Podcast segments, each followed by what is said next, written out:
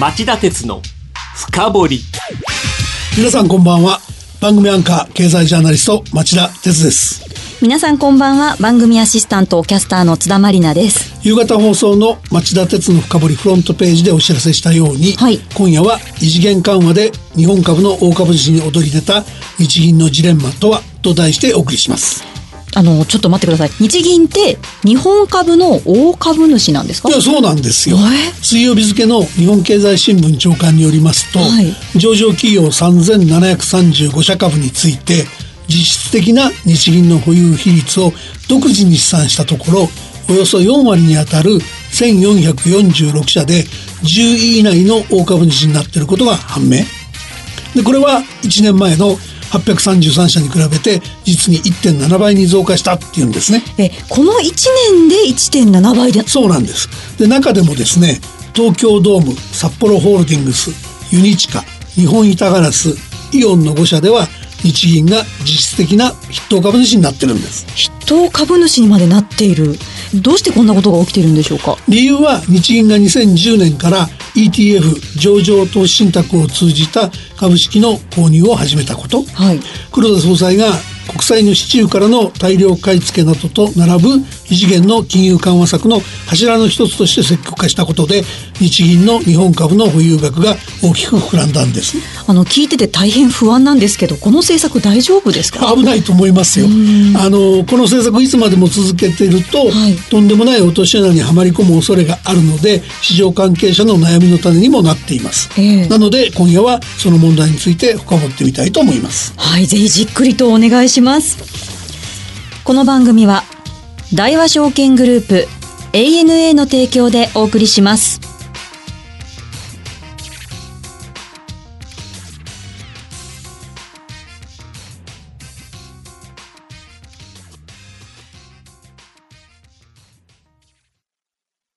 長引く低金利資産運用にお悩みの皆様ファンドラップをご存知ですか？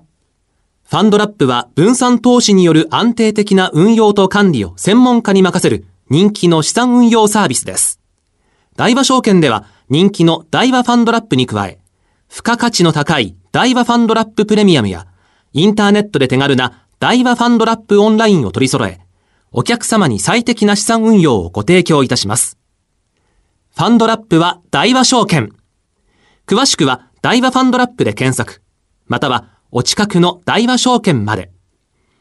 大和ファンドラップ、大和ファンドラッププレミアム、大和ファンドラップオンラインによる取引は、価格の変動等による損失を生じる恐れがあります。お申し込みにあたっては、契約締結前交付書面をよくお読みください。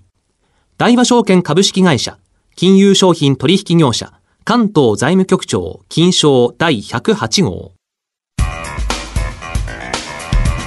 今日の深掘り。話を進める前におさらいしてみましょう、はい。津田さん異次元緩和って知ってますよね？異次元緩和は、日銀の黒田総裁が2013年4月に発表した量的質的金融緩和のことですかね。そうですでそもそもの狙いは、はい長く続いたデフレから脱却して日本経済を成長軌道に戻すことにあり機動的な財政政策運営と経済構造規制改革と並ぶアベノミクスの3本の矢の一つとされました。はい。で、具体策はざっくり言うと2%の物価上昇率を目標として掲げ、マネタリーベース、はい。資金供給量を2年で2倍にするなどの量的緩和と、長期国債の平均残存期間を2倍にするなどの質的緩和を行うという金融政策でした。はい。あの、オープニングで町田さんがね、おっしゃっていた ETF 購入。これどういうことか改めて教えていただけますか？まず ETF ですけど、はい特定の指数、例えば日経平均株価やトピックス、東証株価指数などの動きに連動する運用成績を上げることを目指して運用される投資信託で、はい。東京証券取引所などに上場している投資信託のことですよね。はいで、黒田総裁の言葉を借りると、日銀は異次元緩和の一環で、この ETF 投資を株式市場のリスクプレミアムに働きかけることを通じて、経済物価にプラスの影響を及ぼしていく観点から実施すると説明してきたんですね。あの、なんだかふわーっとしてるんですけど、はいちょっともうちょっとわかりやすく教えていただきたいんですが。だよね。あの、明確にね、区別するのちょっと難しいので、ええ後でもう一回ちょっと論点もあるんでね、また後で話しますけども、はいとりあえずその株価の下支えや釣り上げによって、アベノミクスがうまくいってるような演出をするっていうんじゃなくて、はいあくまでもそのリスクの大きい株式投資を日銀が ETF を買い入れることでリスクを小さくして、投資を活発化させようっていうことを目標にしたんだって言ってるんですねうん。で、そうすれば企業の資金調達が簡単になって、はいえー調達したお金で設備投資を積極的にして経済が活性化するかもしれないし、株価が上がれば株を持つ家計が潤って個人消費が活発になるかもしれないと。そういった効果を日銀は期待しているという言い方になるわけですね。まあその通りになったら素晴らしいんですが、黒田日銀はこの ETF の買い入れ額を猛烈な勢いで拡大してきてますよね。その通りで、最初は前任の白川総裁時代の2010年に年間買い入れ枠4500億円でスタートしたんですが、はい。異次元緩和が始まった2013年4月に年1兆円、はい。2014年10月に年3兆円、はい。2015年12月に年3.3兆円、はい。そして2016年7月に現行の年6兆円に拡大してきました。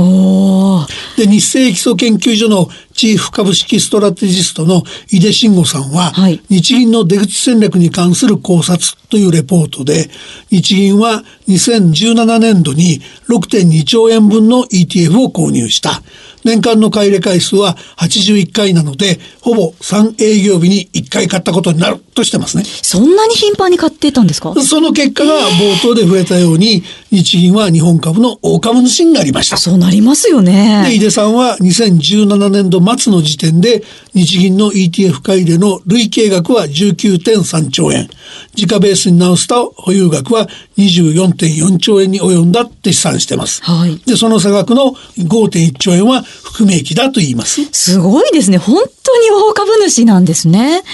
あの、町田さんがね、この日銀の ETF 購入投資が大きな落とし穴になるっていうふうにお考えなのはどうしてですか？やってる間上がってきたからなんですけども、はい。その黒田日銀が ETF 投資を積極化して以来ほぼ5年、はい。日経平均株価はほぼ右肩上がりで上昇してきて、はい。今年1月の年初来高値24,124円は2013年4月の初めね12,135円のほぼ2倍の水準ですよね。ええ。で、見逃せないのは市場関係者の間に株式相場が下げ局面になると日銀の ETF 投資が入るっていうコンセンサスが出来上がっちゃってることですよね。確かにこう、下げてるなって株価見て思うと、あ、でも ETF 買い入るかなって思っちゃうんですよね。でしょ？で、大和証券のシニアストラテジストの家入直樹さんも、はい今週火曜日付の日本株需給アウトルックで、日銀自社株買いの下支えで、外国人の買い戻し局面では高値更新しやすい構図があると述べています。で、こうした状況は実力より高い株価形成の原因になりかねないですし、はいいずれ ETF 買い入れを徐々に減らして、最終的には保有株を売却するところまで行く必要があるわけですから、そのこと自体が今度は相場を大きく押し下げる原因になりかねないですよね。ああ、そうですね。で、創業者など多くの株式を保有し、もともと市場に流通する不動株が少ない企業への影響も見逃せません。はい。例えば、ユニクロを展開するファーストリテイリングは、今のペースで計算すると、1年後に市場に流通する株がほぼ枯渇してしまう。えーなくなっちゃうんですか？はい。えーあの、黒田総裁ってこの ETF 購入投資にどうコメントされてるんですか？だから先ほども少し言いましたけども、はい。ETF を通じた株式購購入の金融政策上の効果について黒田総裁は今月15日の記者会見でも従来と同じように私どもの見るところ ETF 買い入れを通じたリスクプレミアムへの働きかけは、やはり一定の役割を果たしている。効果を持ったと思っていますって胸張ったんですね。だけどね、だけど肝心のリスクプレミアムの検証方法については、測り方はいろいろありますって、気分に巻いちゃったんだな。あまたふわっとしてますけど、この黒田総裁の言葉は信じていいんですか？いや、微妙でしょう。あの、日本経済研究センターは昨年暮れにまとめた2017年度金融報告で、リスクプレミアムを PR、一株当たり利益を株価で割った株価益回りと安全資産利子率、10年もの国債の利回りの差というふうに定義して、ええ異次元緩和の開始以降の、えー推移を検証したものの、この間に国債利回りが大きく低下したっていう要因もあるんだけど、はいリスクプレミアムの縮小傾向は確認されなかったって指摘して、日銀の主張に大きな疑問を投げかけてるんですね。はいまあ、まるで日銀の ETF 投資の狙いが株高の演出であったんじゃないかって言わんばかりですよね。あの、ETF 買い入れの動機には疑問があるということですか？そうですね。あの、ETF 買い入れはもともと購入を始めた当時の白川総裁が異例性が強い措置と釘を刺してたように、はい世界の中央銀行の常識では禁じ手に近い非常の措置ですよね。もうやってないですもんね。ここだから国債など様々な金融資産の購入に踏み込んだ FRB、はいアメリカ連邦準備理事会やええ ECB、えー欧州中央銀行だって実施しなかった措置でしょ？そうですよね。そんな禁じ手と言われている ETF 購入投資を日本はこれだけやってるわけなんですけど、町田さんどのようにお考えですか？いやだから潮時なんじゃないのってことですよね。んここへ来てその FRB がはい今年年4回ペースで利上げして金融政策の正常化を急ぐ構えを見せてる上、はい ECB もリーマンショック後の金融緩和策の収束に舵を切ったわけでしょ。はいそうした中で日銀だけが引き続き異次元緩和を継続することには過度の円安を招くリスクがあって、これまで以上に異次元緩和からの出口戦略を準備しておくことの重要性は増してるわけですよね。はいで、その中でも ETF の買い入れは買い入れ額を減らし始めるだけでも株価の下支え効果が薄れて株式相場が大きく調整する引き金になりかねないものですから、ええあらかじめ出口戦略を用意して内容をアナウンスしておき市場に驚きを与えないことが重要ですよね。ああ、どういうことでしょうか？あの、いずれ償還を迎えて元本が戻る国債と違って、ええ ETF を通じて買い入れた株式は売却するしか出口がないんですよ。で、市場を混乱させずに処分するのは至難の業とされてるからなんですね。なるほど。で、そのことを明らかにした教訓は、2016年7月、イギリスの EU 離脱決定後に株価が急落した時に、日銀は ETF 購入額を倍増させたんですけど、それから株価が当時より3割以上高くなった今日に至るまで、日銀は買い入れ額を元に減らすことができないでいるんですよね。これ日銀はどう対応すればいいんですかね？あの、放置して ETF 買い入れを継続していれば、株式市場の混乱を先送りすることができますが、その一方で日銀の富裕株が膨大なものとなり、出口戦略を難しくすることも間違いがない。付けがこれ以上膨らむ前に黒田総裁の対応が求められています。で、日銀の ETF 買い入れは痛み止めの麻薬のようなものなのだから、そもそもの動機や効果を怪しくなってきている今、打ち止めにする時期は早ければ早いほど良いということになるんじゃないでしょうか。はい、わかりました。以上、今日の深掘りでした。町田鉄の深掘り今夜は異次元緩和で日本株の大株主に躍り出た日銀のジレンマとは？と題してお送りしました。